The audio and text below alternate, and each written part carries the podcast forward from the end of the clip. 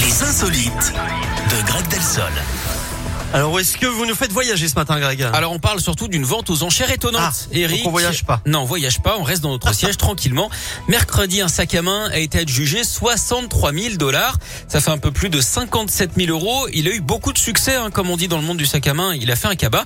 Alors 57 000 euros, c'est beaucoup, hein, surtout euh, qu'il a été conçu à partir d'un modèle Louis, Vu- Louis Vuitton, mais sans l'accord de la marque. Et Ah. sa particularité, Eric, c'est qu'il est petit, très petit, Ah, c'est le plus petit. 0,07 cm. Oui, il est carrément microscopique. On le voit à peine à l'œil nu et pourtant il est vert fluo. Bref, du grand n'importe quoi. D'ailleurs, Eric, je vous le demande, hein, dans quel monde vit-on Elle est bonne. Merci. Ah, Bravo, Greg. Merci, beaucoup. Allez, on vous retrouve à 11h. À tout à l'heure. À tout à l'heure. Philippine Lavray, tombée en amour. Linking Park, Lost.